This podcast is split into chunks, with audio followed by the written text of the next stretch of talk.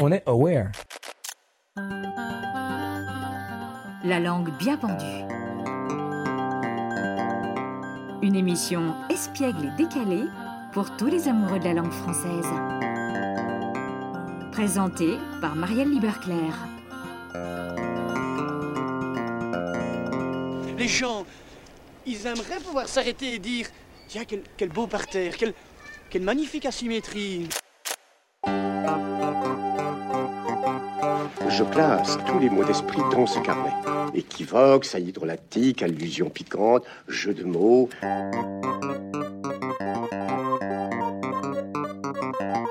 Mais dis donc, on n'est quand même pas venu pour beurrer des sandwichs. Bienvenue dans ce nouvel épisode de La langue bien pendue, votre podcast espiègle et décalé sur la langue française.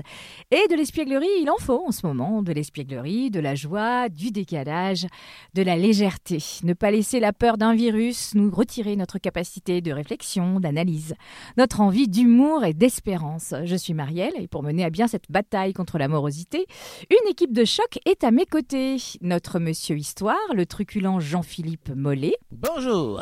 Elle a fait grammaire avec sa baguette et son coussin péteur, car elle n'est pas la dernière à faire des blagounettes. J'ai nommé Dame Aurore. Bonjour. Notre délicate styliste de la langue, mademoiselle Sandrine Campez. Bonjour. Et enfin, le trublion farouchement opposé à la manipulation par le langage, j'ai nommé notre inénarrable Jérémy Graine. Bonjour. Quand on parle du français, on pense à la langue que l'on pratique au travail, à l'université, celle qu'on écrit et qu'on entend au journal télévisé. Mais sommes-nous bien sûrs qu'il n'y a qu'un seul français? Que dire des langues régionales, issues de traditions lointaines, et qui vivent aujourd'hui un renouveau vivifiant. Quelles sont les différences d'une région à l'autre? D'où proviennent-elles et pourquoi, méprisées, voire ostracisées hier, vivent-elles de nos jours comme une renaissance? C'est de tout cela dont nous allons parler avec notre invité d'aujourd'hui. Maître de conférences en linguistique française, spécialité francophonie et variété des Français à la Sorbonne, c'est un linguiste attaché à l'étude de tous ces Français régionaux qui cohabitent avec la langue française officielle, entre guillemets. Il se passionne pour les mots régionaux, les expressions locales, toutes ces variantes de prononciation et d'accent qui prouvent que notre langue, enrichie de toutes ces diversités régionales, ne s'est jamais si bien portée. Il anime le blog Français de nos régions et a écrit un ouvrage Parlez-vous les Français, Atlas des expressions de nos régions, aux éditions Armand Collin. Bonjour et bienvenue Mathieu Avanzi. Bonjour. Merci beaucoup d'avoir répondu positivement à notre invitation. Alors, ma première question, notre question traditionnelle ici à la langue bien pendue, c'est quel est votre mot préféré de la langue française ah, Si je vous dis chocolatine, vous allez sûrement rigoler. Bon, moi, je suis originaire de Savoie. J'ai grandi en Savoie, donc, donc proche de, de, la Suisse et de l'Italie, et j'aime beaucoup les mots spécifiques de là-bas. Je vais vous donner le mot monchu, qui veut dire euh, monsieur en patois savoyard, et qui désigne un Parisien en vacances au ski, donc le Parisien un peu emmanché, euh, ce, ce, Parisien qui va faire ses courses avec ses chaussures de ski, ou alors qui met euh, les skis à l'inverse. Donc c'est un monchu, c'est un joli mot de patois qui survit, qui a changé de sens, qui désignait les messieurs, donc les messieurs qui venaient de la ville euh, en vacances en pays de Savoie. Puis aujourd'hui, on s'en sert pour euh, euh, désigner ces touristes de façon un peu moqueuse, mais toujours avec le sourire. Très bien. Et pourquoi alors, en tant que linguiste, vous vous êtes passionné en particulier pour les langues régionales? Mais j'ai habité en Suisse pendant un certain nombre d'années et en traversant la frontière, donc à quelques kilomètres de chez moi, je me suis rendu compte que les gens parlaient pas de la même façon. Alors on se comprend, hein, c'est la même chose quand on va euh, à Bruxelles, quand on vient de Paris ou quand on va euh, à Genève, on se comprend, mais simplement on voit qu'il y a des différences d'accent, des différences de prononciation, des différences d'expression et on se toujours demandé, mais finalement qu'est-ce qui fait euh, cette différence? Et puis qu'est-ce qui se passe si on les reporte sur une carte? Donc ça vient vraiment d'un désir profond chez moi d'étudier ces variations. Mais c'est votre origine aussi euh, frontalière qui, du coup, euh, vous a fait vous poser des questions. C'est ça. Puis, bah, en fait, tant qu'on n'est pas sorti de chez soi, on ne se rend pas compte qu'il y a des différences. Et c'est seulement quand on part de sa région d'origine qu'on se rend compte que les autres ne parlent pas de la même façon que nous. Et puis qu'on se met à se poser des questions. Mais pourquoi tu dis euh, poulet et pas poulet? Et pourquoi tu dis euh, crayon gris et pas crayon de bois et pas crayon à papier? Et, je trouve que ces questions sont passionnantes finalement. Et par rapport à l'histoire euh, de ces langues régionales, qu'est-ce qui peut expliquer justement aujourd'hui qu'on a, euh, qu'on a ce, ce, revival, hein, ce, ce renouveau très fort. D'après vous, ça vient d'où? Parce qu'elles ont quand même été très longtemps, euh, très longtemps effacée en fait. Alors il y a toute la variation régionale effectivement qui a longtemps été stigmatisée. Donc on pointait euh, les variations régionales, les mots régionaux en disant qu'ils n'appartiennent pas à la, langue française et puis on les pointait comme des fautes.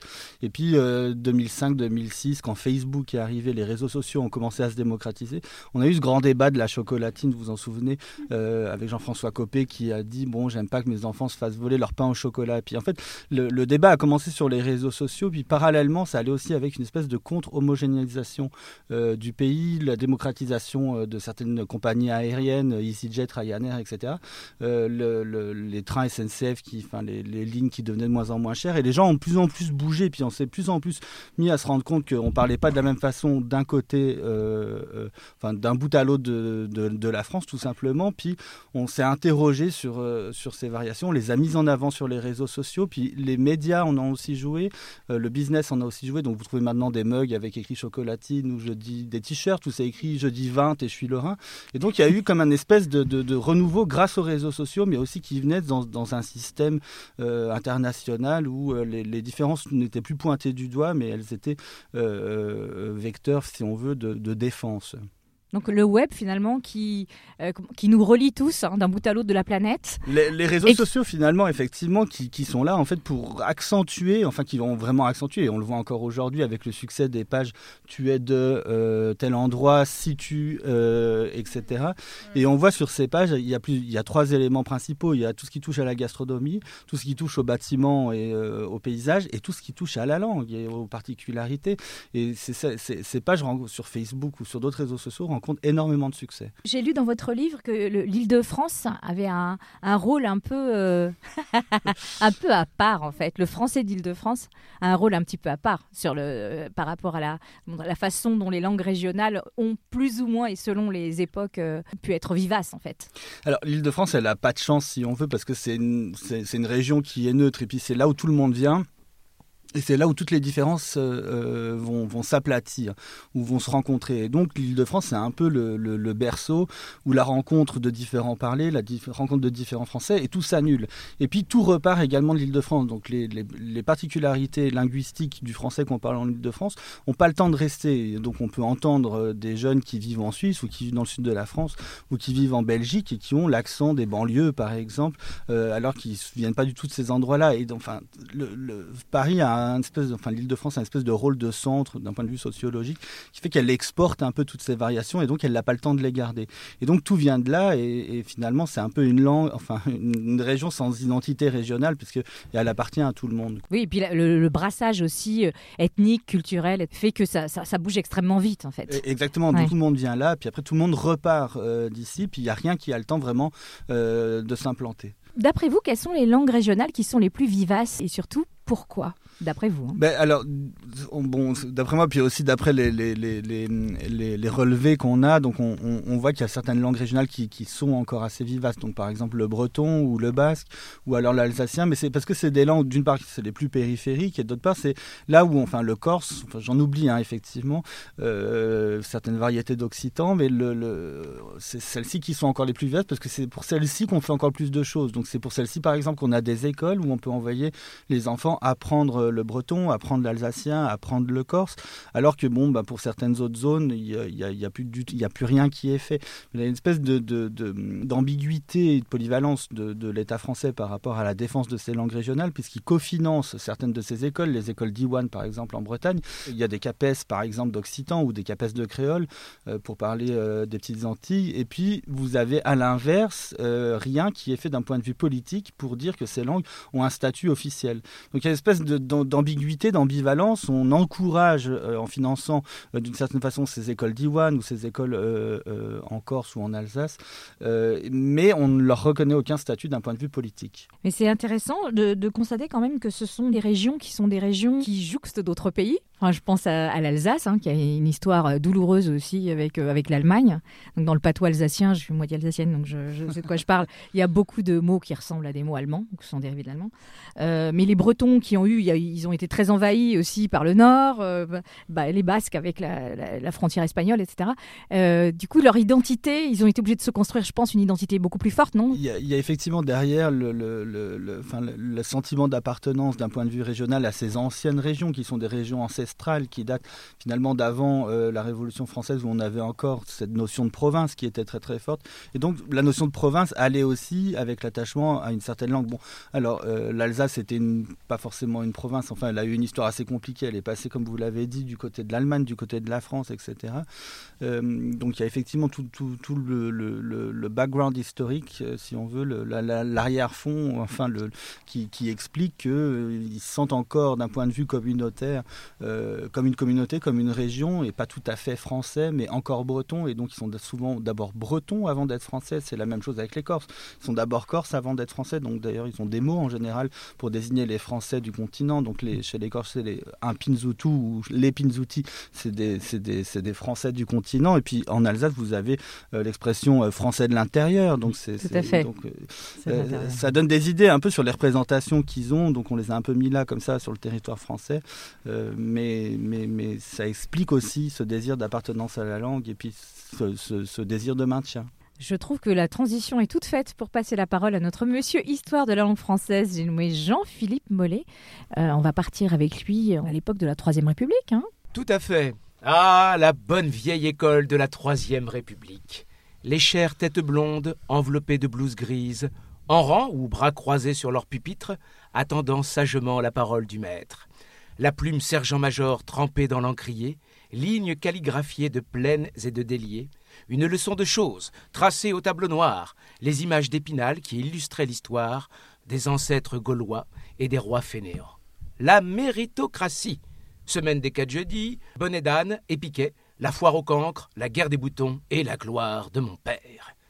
Nostalgie dans cette école, madame, on sortait en sachant lire et écrire, et sans faute d'orthographe, s'il vous plaît, et le respect du maître et de l'institutrice. Ah, c'est pas comme aujourd'hui. Ah, L'école de la troisième, voilà la plus belle page du roman national, enluminée du souvenir de nos aïeux et d'une littérature qui magnifie l'enfance.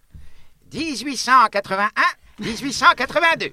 Jules Ferry, Héros Lake, promulgua ses lois scolaires, et bien plus que Charlemagne, inventa pour ainsi dire l'école.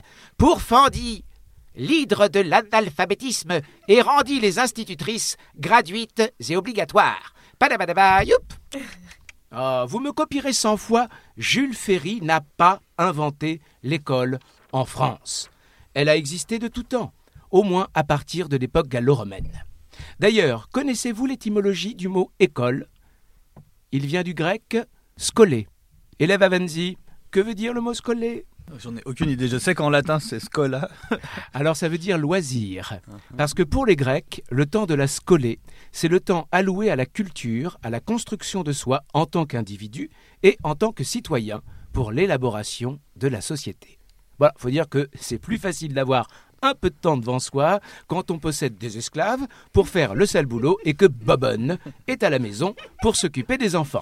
Parce que les Grecs ont aussi inventé la misogynie. Le monde romain reprendra l'idée de former des citoyens dès le plus jeune âge. Alors, n'allez pas imaginer une structure centralisée comme aujourd'hui, ce sont de petites unités disséminées dans l'Empire sous l'égide d'un maître. Au début du Moyen Âge, dans une Europe divisée et chaotique, c'est l'Église qui prend le relais. Il n'y a plus qu'elle qui soit centralisée et plus ou moins uniforme.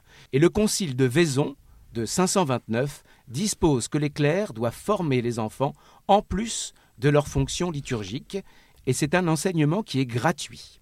À partir du XIVe, les municipalités, elles aussi, vont organiser leurs écoles. Elles veulent s'affranchir du pouvoir tentaculaire de l'Église.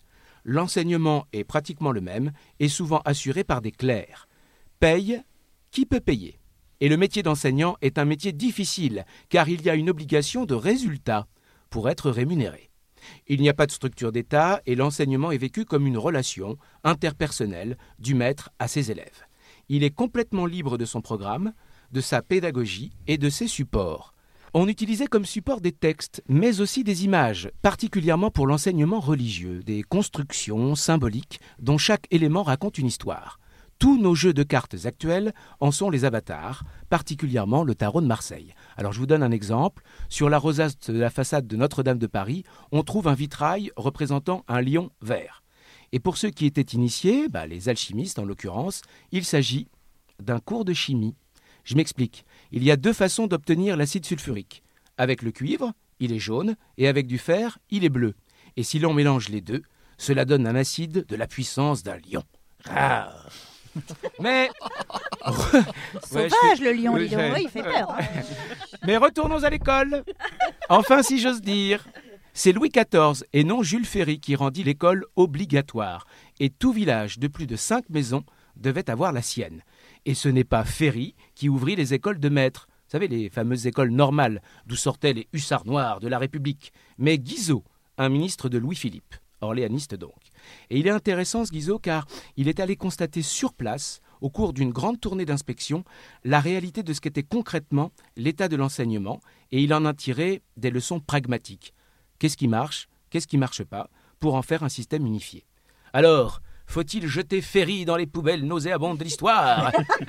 Pas du tout Son école répondait à plusieurs objectifs. D'abord, faire reculer l'analphabétisme, et ce fut un, un succès. Faire reculer le cléricalisme, et on- c'est vrai qu'on n'a pas idée aujourd'hui du poids de l'Église dans la vie privée des gens. Euh, former des élites et des cadres, mais aussi des fonctionnaires et des employés compétents, et professer la résignation sociale.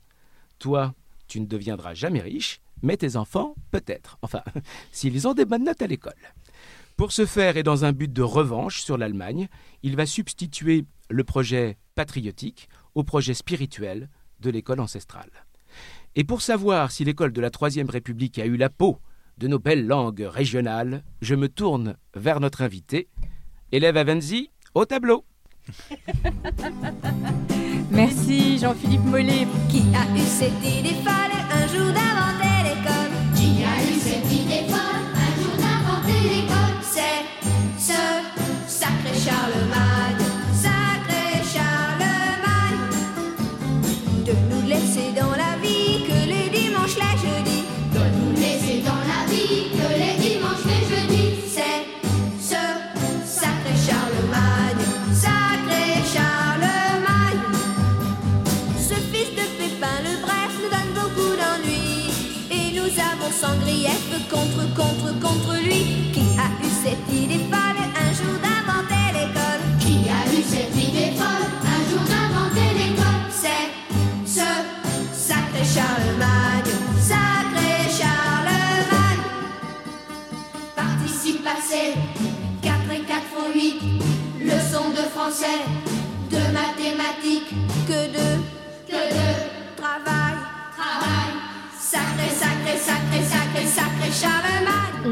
avec la chronique de Jean-Philippe le poids en fait euh, politique du fait d'unifier les langues. Ce terme de résignation sociale fait un peu peur. hein. Enseigner finalement une uniformité, c'est aussi euh, euh, brider euh, les envies peut-être de, de révolution ou de, de soulèvement.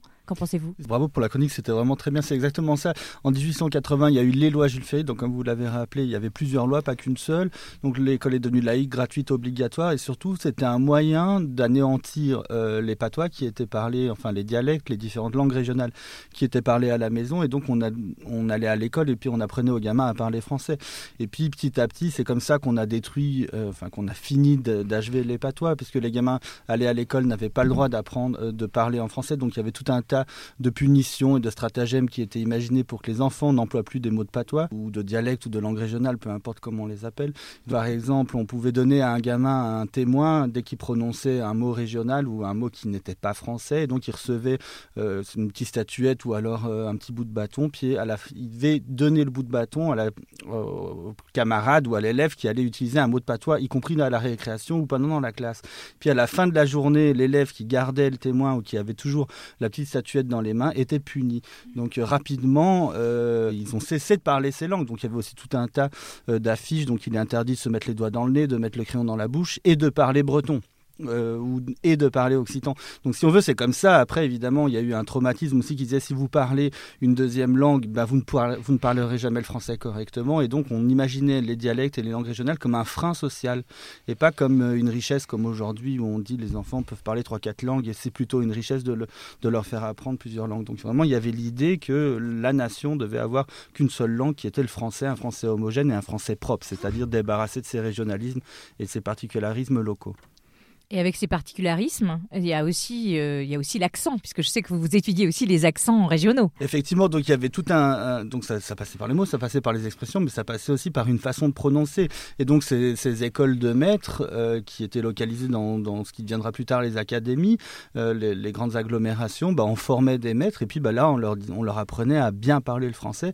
Et puis c'est eux qui allaient ensuite en retour apprendre aux, élèves, apprendre aux enfants à parler ce français, donc un français sans accent et puis un français très très propre. Donc tout, le monde parlait plus ou moins le même français, mais après on parlait le même français qui avait été appris euh, par le- le- le- l'instituteur qui avait été formé dans telle ou telle école de maître. Et puis c'est pour ça qu'on retrouve aujourd'hui euh, des grandes zones, par exemple toute la zone euh, nord- nord-ouest où on dit euh, 20 à la place de 20. Mais ça j'imagine c'est parce que c'est les instituteurs qui parlaient comme ça.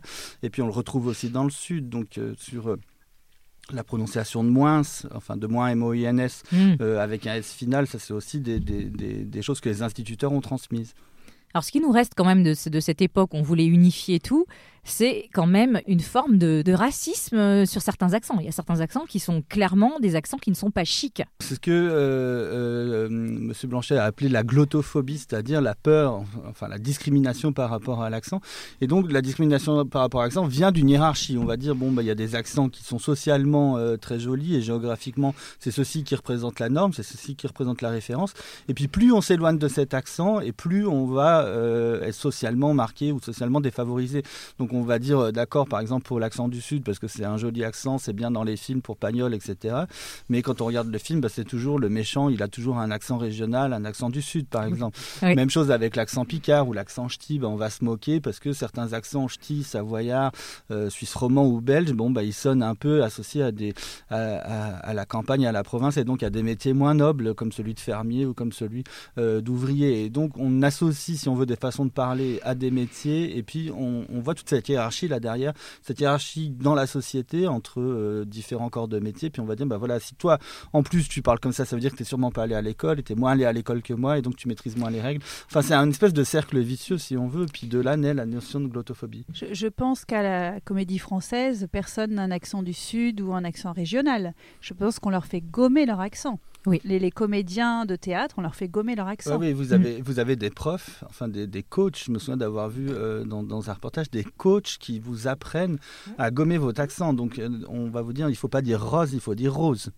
Euh, je pense que Macron on lui a fait, on lui a appris à gommer son accent, hein, parce que lui venant du Nord, il devrait prononcer certains O ouverts et il les ferme assez bien, mais il n'y arrive pas Et toujours. carré aussi, peut-être. Ouais, sur les R justement, il n'y arrive pas toujours. Bah, ça me donne l'occasion de transmettre maintenant le bâton de parole à Dame Aurore. Le petit Euh, bâton, je vais être puni.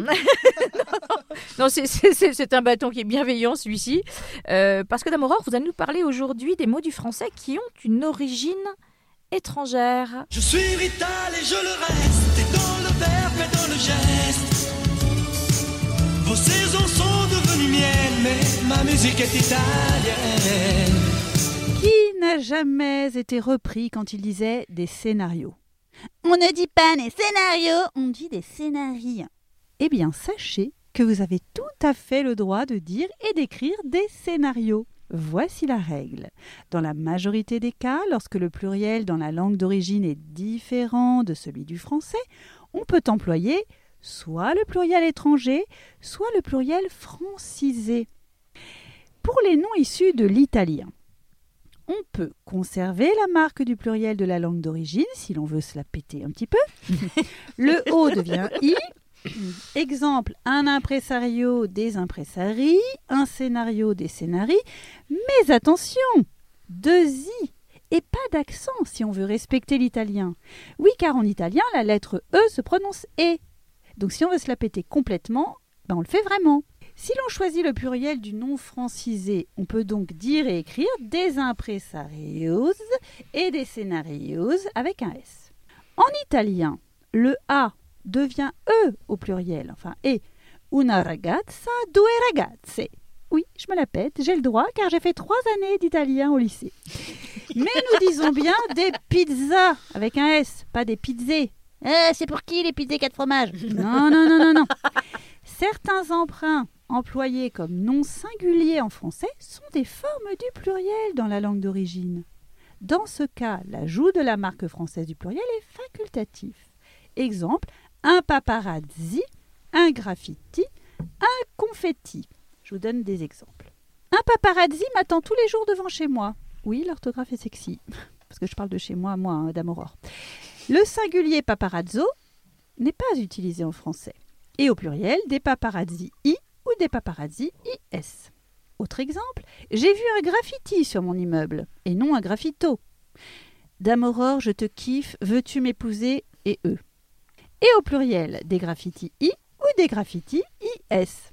Troisièmement, youhou, c'est la fête, tiens un confetti, et non un confetto. Et des confettis is. Rosa, rosé, rosé, rosas, rosarum, rosis, rosis. Passons au latin. Pour les noms issus du latin, on peut conserver le pluriel latin. Us devient i. Un stimulus, un stimulus, mais enfin là, quand même, là, on pousse vraiment le bouchon très très loin. Des stimuli. Um devient a. Un minimum, minimum. Des minima. Sans S, hein, les minima sociaux, c'est sans S. Sinon, ce n'est pas du latin. Le nom médium fait média au pluriel en latin. Mais le nom médium en français fait plutôt penser au télépathe qui te fait croire que ton voisin peut tomber amoureux fou de toi. Vous mettez sa photo sous votre oreiller avec trois gouttes d'huile essentielle de menthe poivrée, ça fera 200 boules, merci. Donc on a tendance à utiliser un média des médias, et je vois dans le petit Robert que c'est un anglicisme, un raccourci de mass média qui vient lui-même du latin, donc la boucle est bouclée. Si l'on choisit le pluriel du nom francisé, on dit et on écrit des stimulus, des minimums, des maximums avec un S et des médiums, ceux qui m'ont pris 200 boules. Enfin, qui ont pris 200 boules à quelqu'un que je ne citerai pas.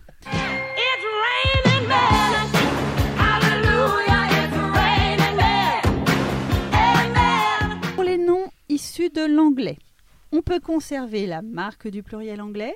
Man devient men. Un gentleman des gentlemen. Men, M-E-N, It's Raining Men, un paquet de mecs. je vous conseille de regarder le clip sur internet, ça vaut son pesant de cacahuètes. On y voit des mecs en slip sous des impairs. Mais vraiment, je vous jure, j'ai regardé du coup hier, c'est c'est magnifique. Un It's Raining Men, des slips sous des impairs, c'est parfait. Y, à la fin des noms, devient, vous le savez, I-E-S, qu'on prononce is. Un whisky, des whisky, is. Et enfin, on ajoute ES après deux consonnes. Un match, des matchs ES qu'on Mm. prononce en anglais matches. Donc si on veut utiliser le pluriel des noms francisés, on a tout à fait le droit de dire des barman avec un S, des dandys avec des sandwichs avec un S et des matchs avec un S, pas ES. C'est très prétentieux de mettre ES finalement. Ça veut dire je maîtrise toutes ces langues. Moi, je- bon, en l'occurrence, moi oui. Je, je maîtrise euh, l'anglais, l'italien, euh, l'espagnol, la langue des signes même. Enfin, on n'est pas là pour parler de moi. Euh, pour finir, à savoir également, les noms d'origine latine restent invariables quand ils sont composés de deux mots. Des a priori, hein, sans accent sur le A et sans S à la fin. Des curriculum vitae, des post-scriptum, et là il y a un trait d'union. Lorsque la soudure n'est pas possible, le dernier élément prend la marque du pluriel s'il s'agit d'un nom. Exemple des chewing gum, un verbe et un nom, donc un S, et des drive-in, verbe et adverbe. Lorsque le nom est principalement employé dans un domaine spécialisé, on privilégie le pluriel étranger. Bah oui, parce qu'on se la pète hein, dans les domaines spécialisés. Exemple en musique, un tempo, des Tempi. des tempi. Et en philosophie, un quantum, ne me demandez pas ce que c'est, des quanta. Adesso capisci? Ciao a tutti. Hmm, merci Dame Aurore. Comme d'habitude, on apprend plein de trucs et on se marre. on n'est pas les derniers. Il était où le gentil Tiyuki? Où il était le gentil Titoutou Il était où, hein? Il était où? Le gentil Kiki. Yuki s'est dit où qu'est son pépère? Il était où, hein, son papa. Le bon pépère que son Kiki préfère. Et sa mémère alors, et sa mémère Où elle est la mémère à sa noudouche Elle était où, hein, sa mémère Qui donne du sucre avec la boubouche? Il était où, hein, le Yuki? Il était où le gentil toutou Il était où, hein, le Yuki? Le gentil toutou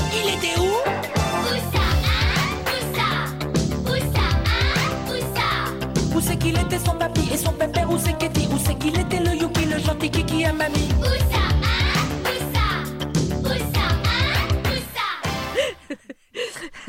Alors, Mathieu, moi j'avais envie de vous demander, quand vous avez fait vos recherches euh, pour l'écriture de ce livre, je rappelle le titre, hein, Parlez-vous les Français, euh, est-ce que vous avez eu des surprises? Est-ce qu'il y a des choses où vous dites, ah bah ça c'est surprenant par rapport à ce que je sais des langues régionales Là, c'est vraiment quelque chose d'un peu de contre-intuitif.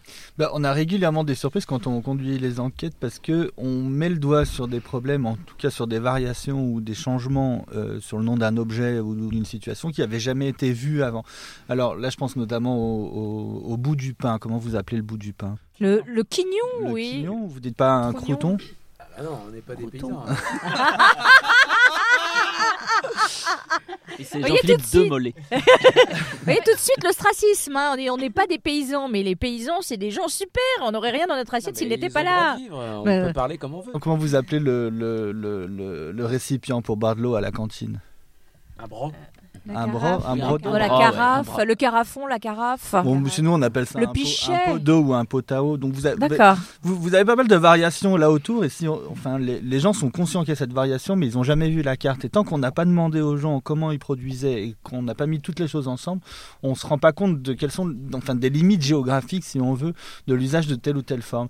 Et c'est ça qui est toujours super surprenant quand, quand la carte apparaît comme ça. On se dit waouh. euh, Là, j'ai eu l'exemple la semaine dernière sur le, le- le- ce qu'on appelle un serre-fil dans les dictionnaires, mais qui finalement moi, j'ai toujours appelé ça un sucre. En tout cas, mon père a toujours appelé ça un sucre et moi, j'ai toujours appelé ça un sucre. Et en faisant la carte l'autre jour, je me suis rendu compte qu'il n'y a que dans le sud-ouest qu'on disait un sucre. Et le reste des gens, vous dites un domino.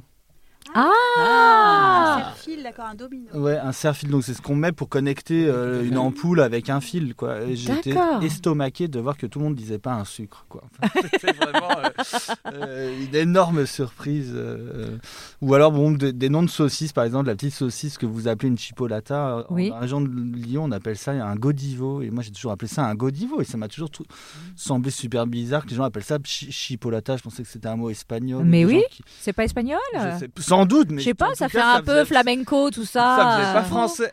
Un sandwich avec ta chipot. C'est ça. Ça faisait pas français, donc moi j'ai toujours pensé que Godivo c'était le bon mot, enfin le mot que tout le monde utilisait. Alors c'est le bon mot dans ma région, mais c'est pas le mot de tout le monde. D'accord. Alors je voulais revenir sur la façon dont votre livre est conçu, parce que c'est- pas du tout, euh, c'est pas du tout un livre euh, austère. Bien au contraire, il y a beaucoup de couleurs, il y a, des illustrations et surtout il y a à chaque fois la carte de France qui est indiquée avec, euh, selon si c'est une, comment dire une expression qui est très vivace dans la région. Alors il y, a des- couleurs, c'est très rouge pour dire c'est très chaud. Le, mot est beaucoup employé, ou alors c'est bleu et alors là ça, ça veut dire c'est une expression qui n'est pas du tout utilisée dans les autres régions. Et je trouve que c'est on, on a l'impression presque que ça pourrait être un livre pour les enfants. Est-ce que vous avez pensé euh, au au niveau de la forme Est-ce que vous l'avez voulu aussi pour que on puisse, avec un enfant d'une dizaine d'années, par exemple, dire ben voilà, là, là, je suis sur la page faire un gâté, qui veut dire faire un câlin euh, dans le sud.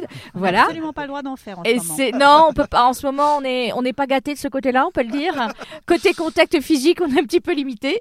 Euh, et et c'est une expression euh, que j'ai appris en fait, euh, que j'ai apprise il y a pas très longtemps. Moi, j'ai un petit neveu d'une amie qui tout à coup me dit Marielle, Marielle, on fait un gâté. Et je comprenais pas ce qu'il voulait. Et donc sa mère qui me dit mais non, il veut un bisou en fait, il veut un câlin. Et euh, donc euh, voilà, donc euh, cette expression-là est très vivace, je vois, dans le sud de la France. Mais nous, les parigots tête de veau, on ne la connaît pas très bien. Donc euh, voilà, si on n'a pas des amis ou de la famille dans le sud, euh, on, ne, on ne connaît pas cette, cette expression-là. Et vous, est-ce que vous avez des expressions régionales qui vous sont... Alors à part le godivo, on a bien compris que la saucisse, vous, vous aimez bien. Puis à faire une gâterie aussi. faire une gâterie, c'est pas un gâté. hein. Attention. hein.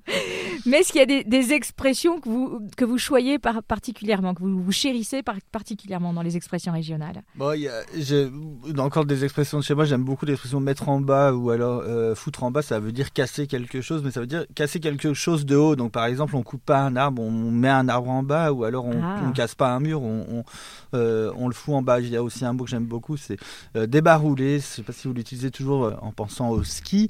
Débarouler, ça veut dire tomber, mais en roulant. Donc, vous pouvez par exemple débarouler dans l'escalier, ça veut dire que vous tombez, mais donc vous allez vous mettre à rouler.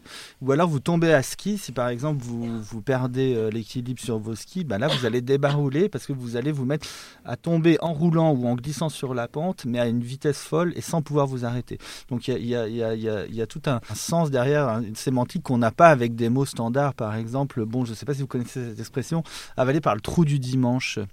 Non. Euh, Oui. bah, bah, parce que vous venez de l'Est en fait. Euh, C'est route. faire une fausse route, faire une fausse exactement. route, oui. Et il y a, ouais, vous- bah, c'est parce que vous venez de l'est en fait, mais tout le monde ne la connaît pas. Donc avaler, je sais pas comment vous dites, avaler par le trou du dimanche. Enfin, je crois que c'est Travers, avaler Avaler de Ouais, travers, avaler de oui. travers, ou Saint-Gobé ou Sangosé, il y, a, il y a tout un tas de variations de verbes là autour. Euh, il y a une autre expression, vous la connaissez peut-être puisque vous êtes de l'est, euh, être narreux ou na- Ah. Celle-ci, je la connaissais pas. Euh, Je l'ai- découverte dans le livre. Ça veut dire quand on n'aime pas, par exemple, boire après quelqu'un, donc ça va bien là dans le contexte. Euh, qu'on n'aime pas qu'on touche à son assiette. Donc ça, c'est être nareux ou être néreux. Et dans l'ouest de la France, on dit être zirou. Et puis vous avez une autre variante dans le nord euh, Pas-de-Calais, on va dire être naxieux. Donc il y a des ces, ces- ces- ces- ces régions ont des mots pour désigner des actions ou des phénomènes ou des états que le français standard, euh, je mets des guillemets, euh, n'a pas. Ça explique un peu leur succès à ces expressions. Est-ce que ces expressions de patois, euh, de langue régionale, puisque maintenant on dit plus patois, parce que j'imagine qu'on considère ça un peu comme condescendant, euh, je ne sais pas. euh, est-ce que, ces mots-là, certains, ils trouvent leurs origines, ou il peut y avoir des, des ponts avec du, du français, de la francophonie, du français hors frontières euh, Ben, de il y a- la France Oui, il y, a, il y a beaucoup de mots. Alors, il y a beaucoup de mots qu'on retrouve au Québec qui sont en fait des, des- des mots qui sont exportés de la France. Donc, par exemple, euh, euh, bon, bah, dîner, souper, hein, donc le déjeuner, dîner, souper, qui sont des, des- des mots de français qui sont qu'on retrouve encore au Québec, on retrouve aussi euh, dans les Antilles. Donc, on, déjeune le matin, on dîne à midi, on soupe le soir. Vous avez aussi, par exemple, mal au cœureux. On comprend ce que ça veut dire. C'est l'adjectif formé sur mal au cœur et ou malé, maléqueureux. Ça dépend. Il y a plusieurs variations. On le retrouve aussi au Québec.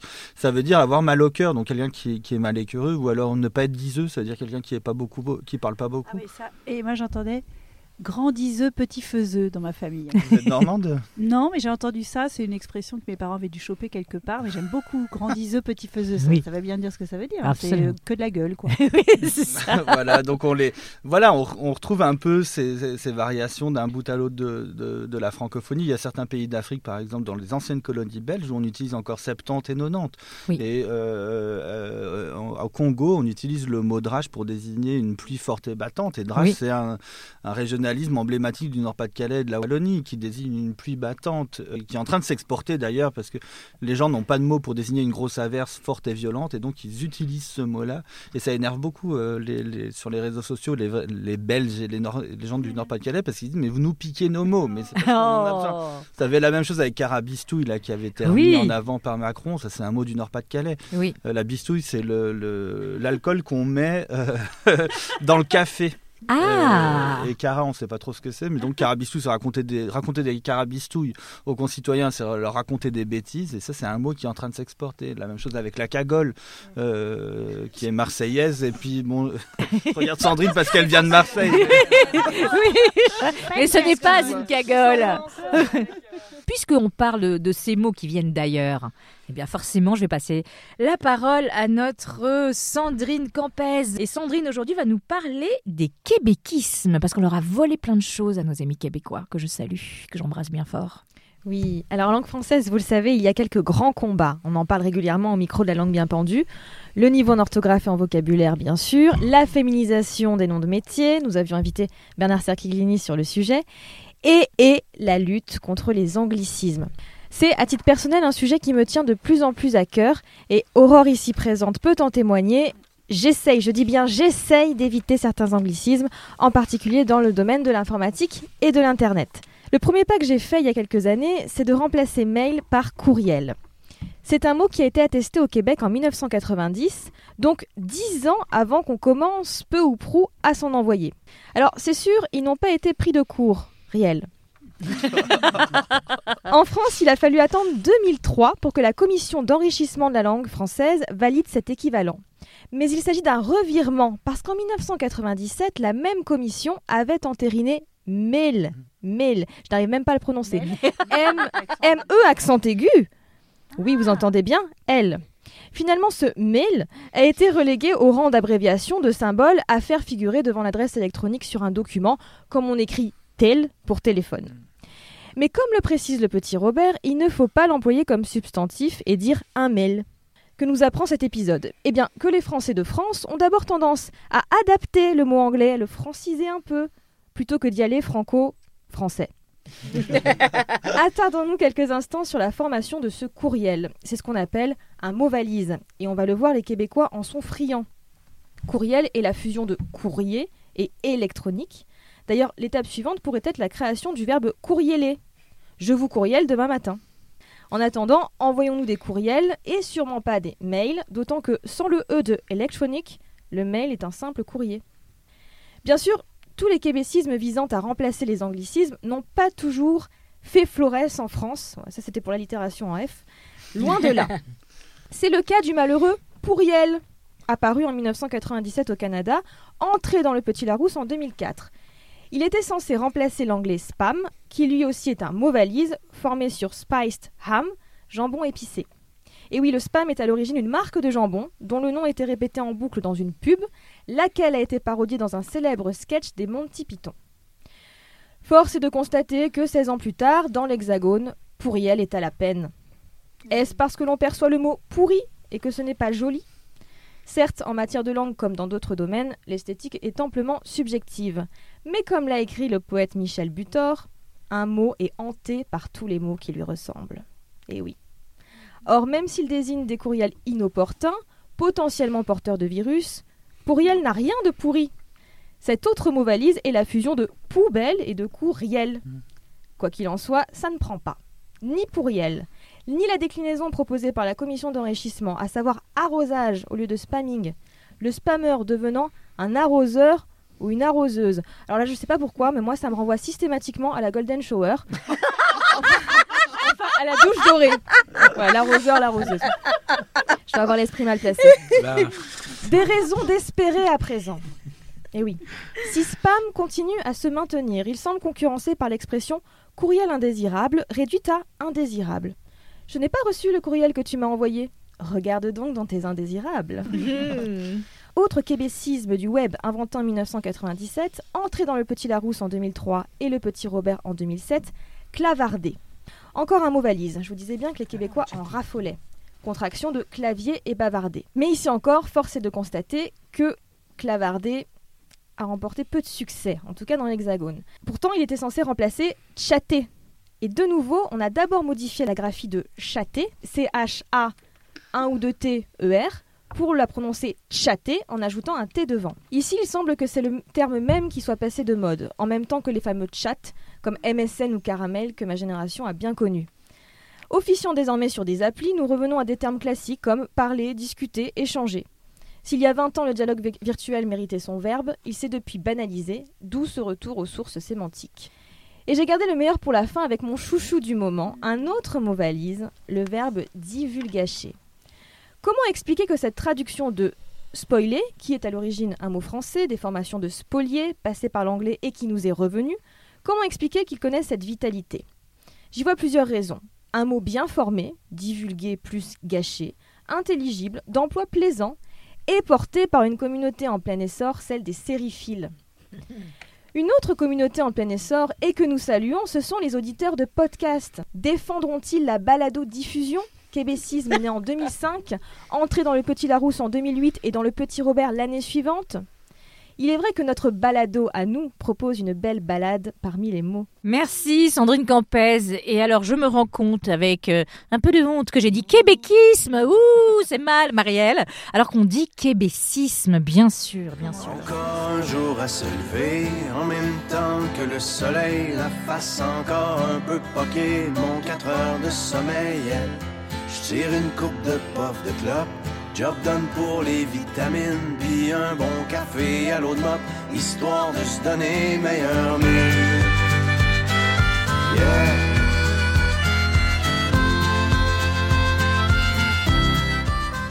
Mathieu Avanzi, euh, qu'est-ce que ça vous inspire alors, toutes ces choses autour de ces allers-retours avec la belle province? Bah, c'est intéressant de comparer les politiques linguistiques du Québec avec la France parce qu'on se rend compte que le Québec n'a pas du tout la même mentalité que les Français. Euh, donc il y a- cet office, euh, l'Office québécois de la langue française, qui est, pas beaucoup plus puissant, mais qui a un grand rôle au Québec, qui fait beaucoup de propositions depuis de nombreuses années, alors que c'est pas du tout le cas avec France Terme, qui est plus récent en France, qui fait aussi des propositions. Mais les gens su- suivent beaucoup moins les propositions de France Terme par rapport au Québec où il y a vraiment une politique de destruction, enfin de- d'empêchement des anglicismes. Donc ils prennent le problème directement à la lettre et directement à la source. Pour empêcher que les anglicismes passent dans la langue, ils font tout de suite des propositions euh, qui transfèrent ensuite, qui se passent par les journaux, par euh, les médias, etc. Alors qu'en France, bon, bah, on est beaucoup moins gêné par euh, les anglicismes, mais malgré le fait qu'on ait des commissions comme France Terme ou Ah, Pouvez-vous nous rappeler, s'il vous plaît, qu'est-ce que c'est France Terme France Terme, c'est une antenne de la, de la délégation générale à la langue française et aux langues de France qui a pour but de proposer des équivalents français à des mots anglais qu'on emploie dans la vie de tous les jours. Donc, mais si vous comparez l'OQLF avec France Terme, donc euh, l'Office québécois de la langue française avec France Terme, bah, vous allez voir que par exemple l'Office de la Québec, de- québécois de la langue française vous propose des équivalents pour week-end. Et donc les Québécois n'utilisent pas, euh, enfin, sont- on leur déconseille d'utiliser week-end et on leur propose fin de semaine. Euh, alors que euh, en France, France Terme propose rien pour week-end parce que de toute façon, il est trop ancré dans la langue française. Alors euh, c'est la même chose au Québec, on va proposer des équivalents pour parking. euh, aire de parkage. parking, mais il me semble que c'est même pas ça en anglais. On dit même pas parking en anglais. Non, non, un- Parking lot, on dit en anglais. Ouais, c'est un faux anglicisme. Euh, Oui, comme souping. comme Moi, j'adore- souping j'adore le souping, ou tous ces trucs un peu commerciaux. Et on voit qu'en fait, au Québec, euh, ben, c'est depuis longtemps qu'ils font ça, alors que la France s'est s'est réveillée beaucoup plus tard. Et euh, les gens suivent également moins les recommandations. Alors bon, l'usage nous le dira. hein. Par exemple, est-ce que divulgacher va rem- remplacer spoiler? Est-ce qu'un Fox va remplacer un Tox Euh, Un Fox, c'est, je on- trouve que c'est un mot assez bien On formé sait aussi. pas hein. toujours trouver finalement le... Ou infobésité, qui est un très, très beau mot, je trouve. Après, il y a aussi un combat hein, qui est mené au Québec pour la langue française depuis le XVIIIe siècle, euh, qui s'est jamais arrêté. Et donc, euh, je pense que eux, eux aussi ont dû trouver des solutions. euh, parce qu'il y a, il y a comment dirais-je, une sensibilité politique bien plus importante qu'en France. Ouais, ouais, c'est ça. Ils ont vraiment besoin de défendre la langue française par rapport à l'anglais parce qu'ils sont vraiment entourés euh, d'anglais de partout, c'est de plus en plus. Alors qu'en France, bon, ben, même s'il y a des mots anglais qui entrent, enfin, la- la- la- le risque que, que, que le- que- que le français disparaisse au profit de l'anglais, il n'y a aucune chance que, que, que ça arrive. Est-ce que vous vous êtes déjà senti euh, moralement harcelé? Qu'est-ce que vous voulez dire Je vous inquiète, hein Non, c'est pas moi qui vais vous commencer par vous har- harceler. En revanche, il y a Jérémy Graine qui va nous parler de harcèlement moral. C'est notre chroniqueur qui se consacre à la manipulation par les mots. Attention, générique. Manipule mot, oh, la manipulation par les mots, oh. Manipule mot, oh, la manipulation par les mots, oh. Ouais Aujourd'hui, nous allons parler d'une activité mortelle qui peut se pratiquer entre collègues, amis, amants, écoliers et même en famille, le harcèlement moral. D'après le littré, il existe un débat au sujet de l'étymologie du verbe harceler. Ce verbe pourrait provenir de l'ancien français art, qui signifiait baguette, ou bien de l'anglais to harrow, qui signifie hercer au sens propre, et tourmenter au sens figuratif. Une herse c'est en gros une grille munie de pointes et qui sert à préparer la terre au semis ou à transpercer le crâne des envahisseurs qui auraient le désir de s'introduire dans votre château fort sans carton d'invitation. Dans le littré, le terme moral, quant à lui, est défini ainsi qui, dans l'être humain, est du ressort de l'âme? Ainsi, étymologiquement, se faire harceler moralement, c'est se faire défoncer l'âme. Sur l'échelle du plaisir, c'est donc tout en bas, en dessous de l'échelle. Le concept de harcèlement moral, HM, a été popularisé en France par Marie-France Irigoyen, MFH, avec son livre désopilant Le harcèlement moral, la violence perverse au quotidien, paru en 1998. MFH définit ainsi le HM. Toute conduite abusive, gestes, paroles, comportements, attitudes qui portent atteinte, par sa répétition ou sa systématisation, à la dignité psychique ou physique d'une personne.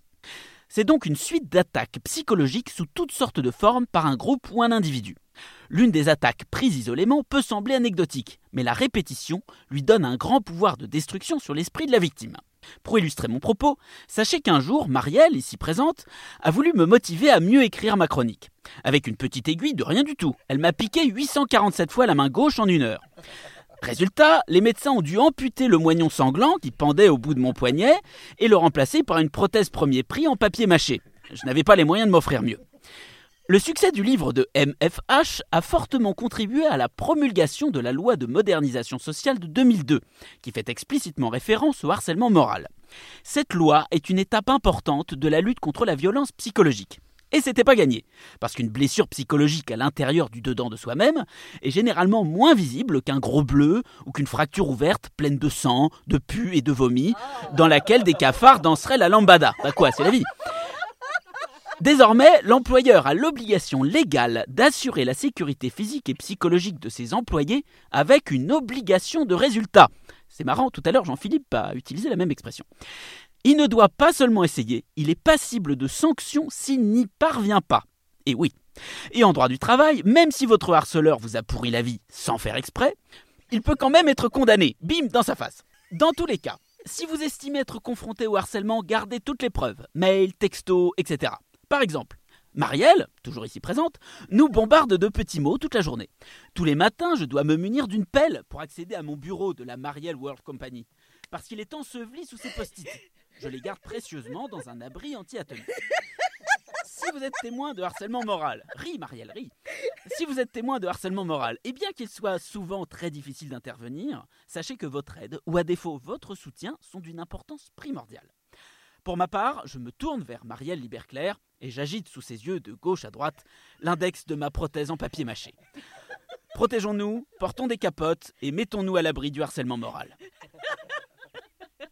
Alors, je ne sais pas si j'ai envie de dire merci Jérémy Graine parce que tu as révélé au monde entier ma méchanceté intrinsèque.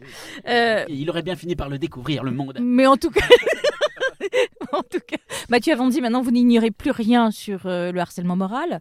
Ça peut toujours servir. hein, voilà, Euh, on est dans un monde hostile, donc ça peut toujours servir.